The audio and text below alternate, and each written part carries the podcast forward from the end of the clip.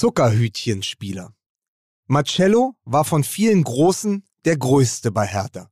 Dieter Höhnes. Ohne Samba kein Fußball. Marcelinho. Es gibt Momente im Fußball, in denen sich eine ganze Karriere zu einer einzigen Szene verdichtet. Eine Parade aus allen Paraden, ein Pass aus allen Pässen.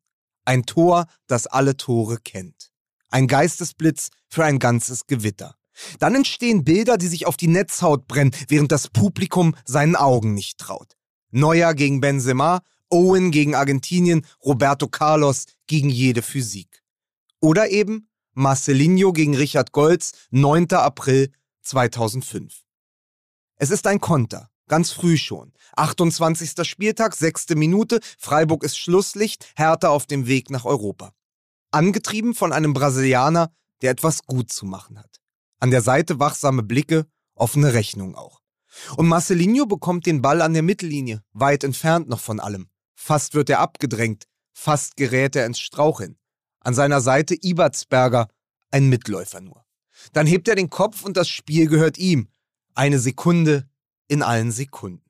Richard Golz, Freiburgs Keeper, steht ein Stück zu weit vor seinem Tor, gänzlich ahnungslos vor der Ostkurve, längst selbst Zuschauer. Und Marcelinho, im Spann genug Überzeugung und ganz sicher noch mehr Gefühl, schießt. Die Flugkurve, ab jetzt schönste Ballistik.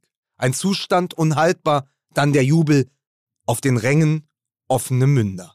Ich werde nie vergessen, hat Marcelinho später in einem vereinseigenen Interview erzählt, wie das Olympiastadion gebebt hat.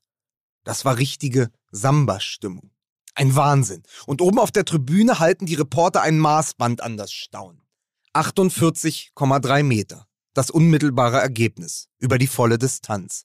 Es ist bei ihm geblieben seither. Ein Kunstwerk auch, das noch heute im Raum steht, als hätte es der Zeugwart an die Kabinentür genagelt.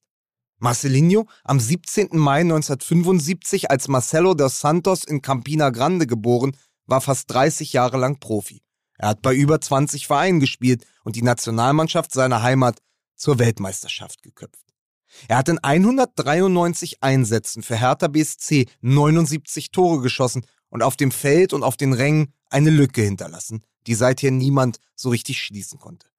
Doch als er im April 2020 seine Karriere beendet hatte, 15 Jahre nach seinem Streich gegen Freiburg, da erinnerten sich die Hauptstadtzeitungen natürlich wieder an die Zahl seines Lebens. Das alte Maßband, es lag ja noch in der Schublade, irgendwo zwischen Klinsmanns Tagebuch und einem abgetretenen Außenspiegel. 48,3 Meter. Hier in Berlin, im Westen zumindest, entspricht das in etwa einem Marcelinho.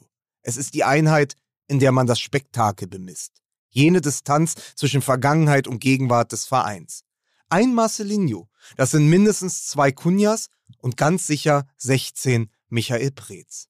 48,3 Meter, alles andere ist bloß Statistik. Marcelinho, seine Laufbahn war nun wieder einen Augenblick lang. Eine ganze Karriere auf einem halben Feld. Ein Schuss, Wehmut darin. 48,3 Meter, das ist aber auch die Geschichte, die vor allen anderen steht, weil sie vom Talent erzählt und vom Genie. Erst dahinter mit etwas Abstand folgen die anderen. Eine immer leicht entrückte Entourage aus funkelnden Anekdoten und mit Pailletten besetzten Begebenheiten, tanzbaren Exzessen und leicht angetrunkenen Halbwahrheiten. Heimwehwehchen eines Hochbegabten. Aber der Reihe nach. Leute, das waren die ersten zwei Seiten aus dem Kapitel Zuckerhütchenspieler.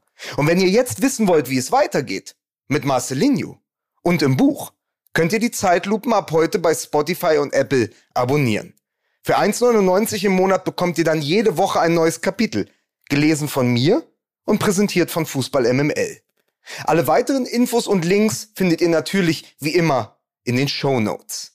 Und jetzt geht's raus und hört's Fußball. Dieser Podcast wird produziert von Podstars bei OMR. Achtung, Werbung. Hey ihr Lieben, heute haben wir etwas ganz Besonderes für euch, eine exklusive Einladung, Teil unserer Umfrage zu werden. Eure Meinung ist uns super wichtig, denn sie hilft uns, den Podcast noch besser und interessanter für euch und unsere Werbepartner zu gestalten. Die Teilnahme ist ganz einfach und nimmt nur wenige Minuten eurer Zeit in Anspruch.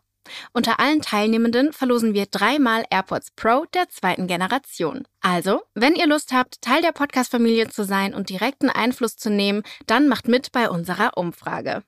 Den Link zur Umfrage und die Teilnahmebedingungen für die Verlosung findet ihr im Linktree in den Show Notes und auf podstars.de slash yumyum. Die Yum Yum Hustlers zählen auf euch. Schatz, ich bin neu verliebt. Was? Da drüben. Das ist er. Aber das ist ein Auto. Ja, eben. Mit ihm habe ich alles richtig gemacht. Wunschauto einfach kaufen, verkaufen oder leasen. Bei Autoscout24. Alles richtig gemacht. Wie baut man eine harmonische Beziehung zu seinem Hund auf? Puh, gar nicht so leicht. Und deshalb frage ich nach, wie es anderen Hundeeltern gelingt, beziehungsweise wie die daran arbeiten. Bei Iswas Dog reden wir dann drüber. Alle 14 Tage neu mit mir, Malte Asmus und unserer Expertin für eine harmonische Mensch-Hund-Beziehung, Melanie Lippisch. Iswas Dog mit Malte Asmus. Überall, wo es Podcasts gibt.